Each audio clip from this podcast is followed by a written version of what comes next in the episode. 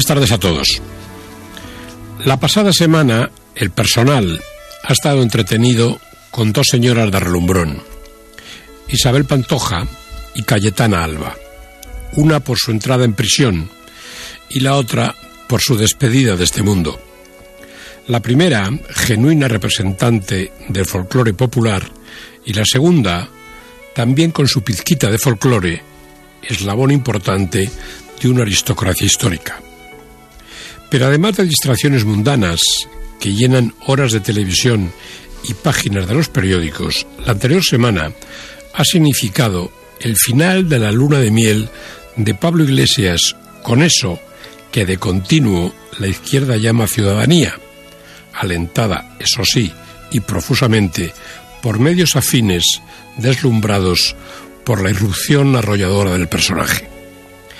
Ya el lunes pasado hice mención a la incisiva entrevista que Ana Pastor hizo la noche del domingo 16 de noviembre al recién elegido secretario general de su formación política, Podemos. Y lo hice porque después de 50 minutos de preguntas de la entrevistadora, el señor Iglesias dejó la sensación de ser un consumado maestro en el arte de la demagogia y manejo de eslogans que le son propios, y la certeza de no haber respondido con una mínima claridad a casi ninguna de las cuestiones que le fueron planteadas. No fui el único. A lo largo de la semana, reputados columnistas han escrito sobre la, falta de concreción y resaltado la habilidad del señor Iglesias para no decir prácticamente nada. Y el personal, que no es tonto, ya empieza a demandar a los señores de Podemos algo más que postureo y frases hechas, después del embeleso de los últimos meses con el vaivén de la coleta. El último, por el momento, pelotazo mediático de Pablo Iglesias ha sido el propugnar la salida de la OTAN cuando él llega a la Moncloa. No me sorprende la idea. Y si ustedes observan nuestra realidad, convendrán conmigo, y claro está, con él, que es una buena idea. Efectivamente, en la España de hoy, de lo que se habla en los bares, en los descansos del trabajo, a la salida de los estadios de fútbol, y ojo, de lo que se habló en las playas el pasado verano, no es de otra cosa que la conveniencia o no de la permanencia de España en la OTAN. Es la preocupación nacional y el desvelo de la ciudadanía, si continuamos o no dentro de la OTAN. Y la guinda del inicio del desamor con los chicos de Podemos la ha puesto el descubrimiento de la beca concedida por la Universidad de Málaga al señor Errejón. Beca concedida a dedo, con unas horas de dedicación y presencia por parte del becario incumplidas y una sustanciosa remuneración. Del contenido del trabajo mejor no hablar. Visto aisladamente, el asunto de la beca cachonda no hubiera necesitado tanta chanza y comentario como los profusamente vertidos en los últimos días en torno al suceso. Pero claro, mostrarse ante la sociedad como vírgenes vestales, puras y castas de toda castidad, tiene estos riesgos. El primer beso furtivo en la mejilla virginal convierte a la vestal en Fulanón. Y eso es lo que les ha ocurrido a los Inmaculados de Podemos, que a uno de sus miembros, muy preclaro por cierto, le han pillado en el prohibido tocamiento. Y para completar el cambio de tendencia, esta alegre muchachada ha cometido un error garrafal. Pasarse de frenada en la gestión del éxito. Cuesta creer que nadie les haya explicado que en este país nuestro se puede triunfar, pero con moderación, pues de lo contrario te bajan los humos a las primeras de cambio. La envidia, tan genuinamente española, tiene estas cosas. Don Pablo Iglesias y sus cofrades llegaron a creerse la mamá de Tarzán, convenientemente empujados, eso sí, por las encuestas y el deslumbre de algunos medios de comunicación que han jaleado su vacío discurso como si contuviera los principios esenciales de la democracia griega. Y la realidad es muy otra. Me muero de curiosidad por ver cómo van a gestionar a partir de ahora las vírgenes vestales la pérdida de su inocencia. Gracias por escucharme.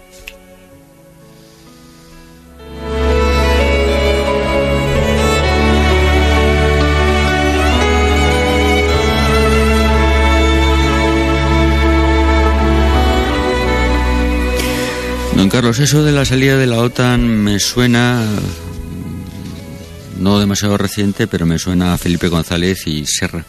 ¿Se acuerda usted, verdad? Claro, pero mm, de eso hace... ¿Cuánto? Oh, Dios mío, ya ni me acuerdo. qué barbaridad, qué disparate. Después de eso... En el noventa y pocos. No, que va, que va. Eso fue en el ochenta y pocos. Ah, fue antes. El señor González gana sus primeras arrolladoras elecciones en el 82.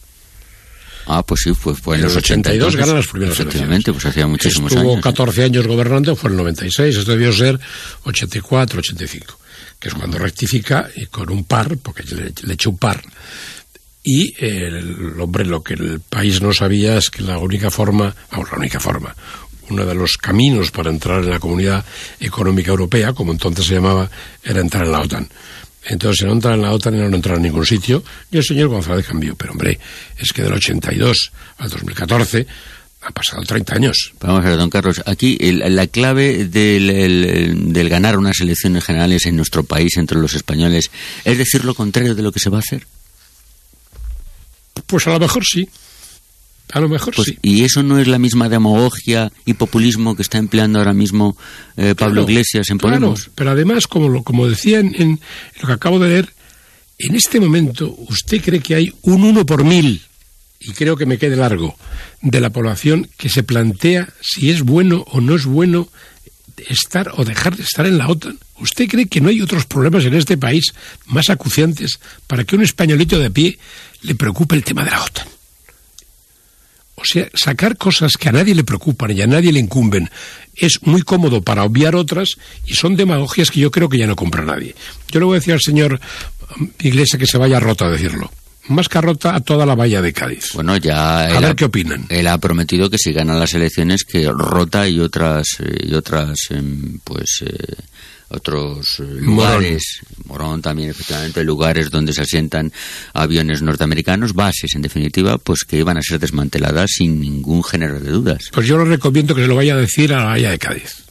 Mitin en la Bahía de Cádiz a ver el éxito que tiene. Pero vamos, independientemente de la Bahía de Cádiz, insisto, con los terribles problemas que tiene nuestro país en este momento, que venga un menguado mental, y no es ningún menguo mental, que es un hombre muy inteligente, a mi juicio, pero que, que lance semejante estupidez para ganar qué? ¿5.000 votos? ¿6.000 votos? ¿A quién importa la OTAN hoy? Ya. Bueno, eh, parece ser que no comparten opiniones con usted eh, los eh, ciudadanos que han sido encuestados recientemente por Sigma 2 y que ha dado un resultado absolutamente sorprendente, no para algunos, para mí al menos sí, por cuanto en esta encuestación que se ha hecho, en esta encuesta realmente Podemos sale como fuerza más votada ganando las elecciones con un 28,3%, seguido por el Partido Popular que de 44,6% baja al 26%. 26,3 exactamente, y por el PSOE con un 20,1% del 28,8 que obtuvo en las pasadas elecciones del 2011. ¿Qué le parece? Bueno, mmm, lo que me parece es que sí me gustaría saber en qué franja de días se ha hecho esa encuesta, porque no es lo mismo hacer esa encuesta a los 15 días de las tarjetas de Casa Madrid y a las 24 horas del estallido de la operación púnica que hacerla, por ejemplo, hoy después de lo de la beca y lo de la sociedad que tenía el señor Iglesias. Probablemente haya sido entonces. Yo creo que este es un calentón que yo entiendo, que yo entiendo, porque una franja muy importante de la sociedad está harta de golfos, absolutamente harta de golfos. Y aunque, aunque solo sea por despecho y por ver que hacen los demás, aglutinan el voto en una formación que no hay que cabe ninguna duda que lo ha hecho muy bien. El señor Iglesias mmm, es muy inteligente y sus acólitos más cercanos también. Pero eh, vamos a ver. Pero porque... aglutina el rechazo, Perdón. que todavía no ha propuesto nada. Pero vamos a ver. Mmm, independientemente de que podamos, eh, porque claro, en, en, estos casos, al ser una encuesta preelectoral, tiene el valor que tiene, aunque si bien es cierto, que yo lo he puesto esta mañana en mi Facebook también, marca cierta tendencia ante la posición de voto y, y, además es un tirón para aquellos que están un tanto indecisos. Pero al margen de esto, y en el supuesto caso, don Carlos, que efectivamente que podemos no sacar a ese 28%, es muy improbable, ciertamente, ¿no? Pero que sacara un 18 o un 20. ¿Usted ve con ese panorama político mm, muy cercanos en intención de voto todos los partidos políticos de arriba, el PP, el PSOE y ahora se le une Podemos, eh, ¿usted no cree que se va mm, a trazar un panorama de ingobernabilidad en este país? Porque mm, ¿cómo se podría gobernar este país con esos tres partidos arriba? Aunque no ganara, insisto, las elecciones Podemos con el mayor número de votos. ¿Cómo se gobierna este España si no es a través de una coalición? Porque ahora mismito aunque se transmuten los porcentajes en las elecciones cuando lleguen, en este año que entra, esos tres partidos van a unar el 75% de intención de votos de este país. Hombre, mm, yo creo que cuando lleguen las elecciones, si no mm, las siguen, perdón por la palabra, cagando, los dos grandes partidos que a lo mejor siguen, si no siguen, eh, pues entonces las cosas van a cambiar un poquito. Y además, cuando, hombre, Podemos ya se expone más, como el Santísimo Sacramento, y cuanto más se exponen, pues hombre, se le empiezan a ver algunas miserias que algunas tendrá como ser humanos que son. Con lo cual las cosas van a cambiar. Yo lo que lamento es que el fracaso del otro día entre Unión Progreso y Democracia y, y Ciudadanos, que hubiera podido ser el embrión de un partido centrado, no digo qué tipo de UCD, pero algo parecido, que equilibrar un poco las cosas. Pero de cualquier manera, don Pablo, si, si sucediera lo que usted lo que usted ha dicho, o los señores de Podemos al ver que van a tocar moqueta se moderan, que es lo más probable, porque la moqueta modera mucho los impulsos revolucionarios, mucho. O si las cosas no estuvieran suficientemente claras, pues a lo mejor había una alianza entre los dos grandes partidos que hasta ahora han gobernado este país desde la transición, probablemente con el apoyo de partidos nacionalistas como el, PNV y, Convergencia. Pero antes que eso llegue, con lo cual se quedarían fuera de las moquetas, es muy probable que los, los furores revolucionarios atemperen, o si no, al tiempo. Bueno, el PP está claro y Podemos no van a pactar en, para hacer gobierno en el caso de que se den estas, eh, estos o parecidos resultados en las próximas elecciones. Creo, creo creer que no. Es, la antítesis La antítesis total. Sin embargo, el PP y el PSOE pueden, como usted ha plasmado, hacer em, pues un pacto de gobierno a la griega, que se dan llamar, ¿no? Sí, o a la alemana. Incluso el PSOE pudiera pactar con Podemos para hacer un gobierno. Es mucho más probable un pacto del PSOE con Podemos que un pacto de Podemos con el PP. ¿Usted no cree que en cualquiera de esos dos pactos el Partido Socialista está al borde del abismo y de la desaparición? Pues es una, una, muy buena observación. Efectivamente es una muy buena observación. Por eso decía antes que os se ponen, y me fastidia utilizar esta expresión que ya está muy manida, o se ponen las pilas los dos grandes partidos, sobre todo el socialista. Hombre, el socialista tiene el lastre brutal de su homólogo catalán. Entonces, a ver cómo, con esa equidistancia que sigue manteniendo, a ver cómo en unas generales eh, mantiene la unidad de España y todas estas cosas que proclama con el apoyo que están dando los catalanes. Y, después el señor Sánchez, que sinceramente yo le creí, yo le vi apuntando maneras, pero el señor Sánchez yo creo que se está diluyendo en la nada. Y lo siento, porque el Partido Socialista, una izquierda fuerte de este país, no demagógica, no populista, hace falta. Y el señor Sánchez se está diluyendo en la nada. Por ejemplo, la última ocurrencia de hoy, pedir que las grandes instituciones del Estado den explicaciones sobre el tema del pequeño Nicolás. Pero claro, ¿cómo un líder del principal partido de la oposición da carta de naturaleza a este muchachito que se lo den los medios de comunicación? Pase. Así están los medios de comunicación algunos. Pero que se la dé el principal partido de la oposición que pida que el gobierno y las altas instituciones... ¿Qué pretende? Que el rey y el presidente del gobierno del CNI vayan a declarar para desmentir a este chisgarabis. Pero ¿cómo un, un jefe de la oposición puede decir estas cosas? Ah. Sí, perdón, Carlos. Al margen de esto y volviendo un poquito para atrás, si usted me lo permite. sí, claro. usted, es el director del programa. Eh, usted imagínese con eh, este panorama electoral que hemos planteado, que plantea Simador realmente en sus últimas encuestas.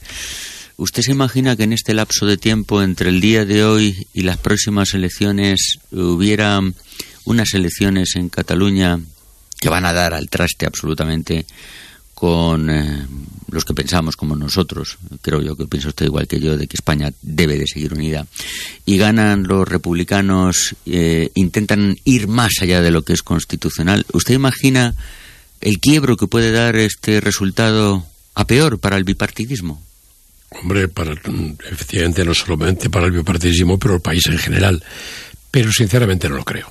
¿No cree, ¿No cree usted que daría más votos a Podemos incluso esta situación? Puede que sí, puede que sí, porque, porque mm, Podemos recolecta votos del descontento, de la frustración y del hastío. Entonces, y sobre todo del caos. Es la gran habilidad de Podemos. Está recogiendo en, un, en su cauce pues un voto que en este momento está ahí.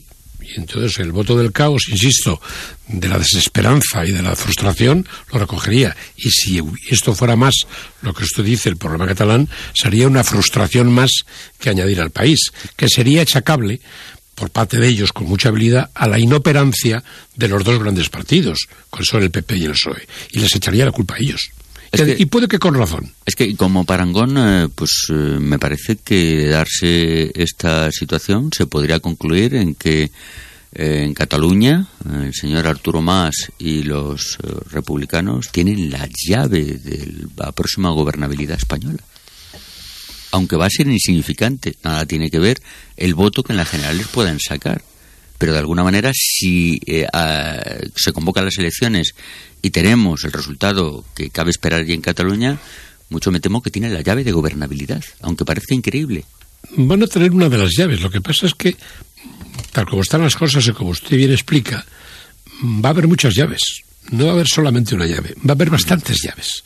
Y entonces el que maneje mejor las cerraduras va a ser el que se va a llevar el gato al agua, pero va a haber muchas llaves. Don Carlos, ¿me va a permitir ser tan amable que nuestro compañero José María, buenas tardes otra vez? Hola, muy buenas tardes a todos y todas, ¿qué tal estáis? Nos haga referencia a lo que nos dice el Twitter. Sí, pues hay algunos tweets, algunos de ellos guarda relación con lo que Charlie nos está contando a todos. Y, por ejemplo, empezamos por Jesús González dice, lástima no lo hubieran reventado si ITV presuntamente tiene antecedentes por prostitución. Eso no lo cuenta el periódico. Hemos de señalar que lo decimos en micrófono, no lo hemos retuiteado y que yo particularmente en absoluto comparto ninguna situación de violencia eh, que se produzca, y menos entre ciudadanos. Rocío nos dice, hola guapísimos. Mm, habla de mí, pero bueno, yo extiendo, el por, cortesía. Dice, hola guapísimos Pablo, Darío, José María. Hoy veo que si la señorita García, bueno, os defendís como siempre. Besos, chao, Rosy. Lev nos dice, es este, eh, eh, esto no han hecho, esto no ha hecho más que comenzar. El trabajo este mes ha caído considerablemente y entre interrogaciones pone el nombre de una app de transporte ilegal que todos reconocéis sin que demos más datos. Y para finalizar, J nos dice pues como haya una alianza PP-PSOE, estalla el país. Os recuerdo, dirección de Twitter, arroba la hora del taxi. Si queréis ver todos los contenidos, con que os acerquéis a la hora del taxi.com, arriba tenéis eh, todo lo que se publica en esa cuenta Twitter de arroba la hora del taxi. Muchísimas gracias, José María. A vosotros, gracias. Bueno, está el país en cualquiera de los eh, pactos, eh, como comentábamos anteriormente, que coexistan, en cualquiera de los pactos que coexistan puede estallar el país. ¿Y qué decir del Partido Socialista? Yo insisto mucho en eso eso, el los votantes socialistas, los seguidores socialistas, no van a permitir ese tipo de pactos eh, contra natura, diría yo, porque en cualquier caso ambos serían pactos a la griega. No sé si comparte conmigo esta Totalmente, sí, sí. Los medios Partido Socialista están teniendo toda la mala suerte del mundo, porque hay que reconocer que tiene verdadera mala suerte. Por ejemplo, el estallido de Sócrates en Portugal, que gobernó Portugal, siendo el líder del Partido Socialista durante años, pues esto no le hace ningún bien. El, desmorone de Hollande en Francia, nada tiene a su favor el Partido Socialista. No le dan tiempo al pobre, al pobre Pedro Sánchez aunque aglutine un partido medianamente serio, porque tiene todo en contra. Pero yo como español y como votante en alguna ocasión, y lo dije en estos micrófonos, del señor Tierro como alcalde de Madrid, yo creo que en este partido le falta una izquierda potente y añado, y seria, ajena a las demagogias y ajena a los destrozos. Y hace falta una izquierda seria.